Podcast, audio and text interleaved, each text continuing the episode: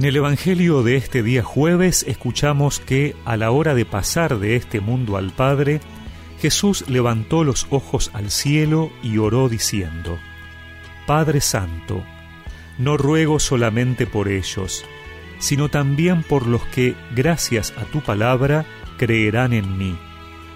Que todos sean uno, como tú, Padre, estás en mí y yo en ti que también ellos sean uno en nosotros, para que el mundo crea que tú me enviaste.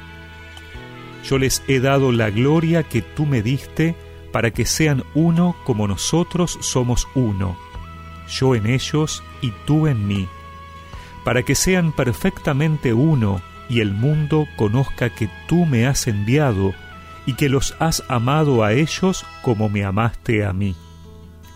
Padre, Quiero que los que tú me diste estén conmigo donde yo esté, para que contemplen la gloria que me has dado, porque ya me amabas antes de la creación del mundo.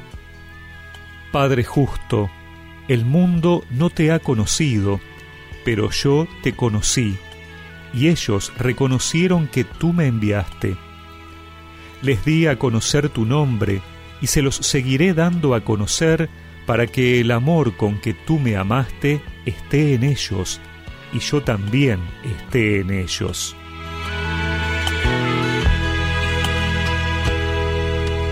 Jesús sigue en su oración sacerdotal durante la última cena pidiendo por sus discípulos, pero ahora también por todos aquellos que creerán por su predicación. Está pidiendo por todos nosotros, los que a lo largo de la historia han abrazado la fe y los que se unirán a Dios por medio de la evangelización. Y lo que pide es la perfecta unidad.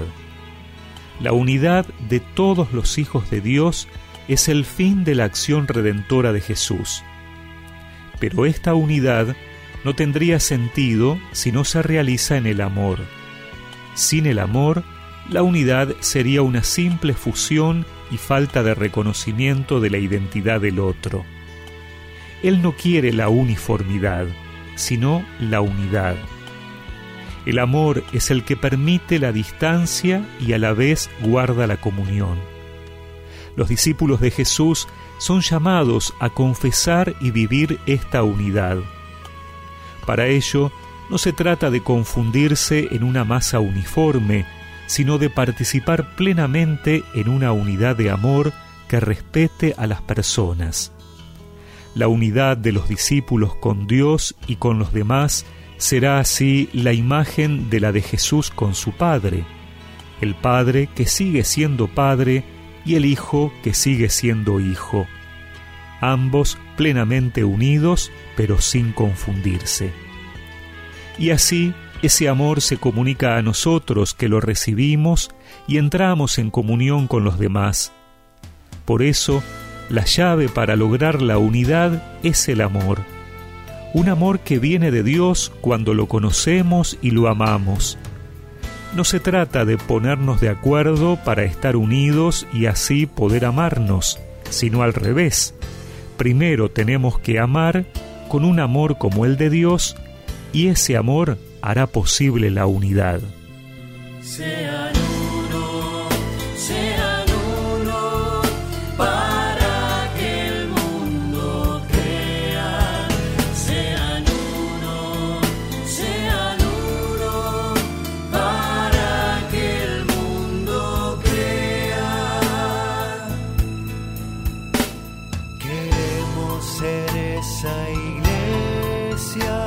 Que Cristo soñó al fundar.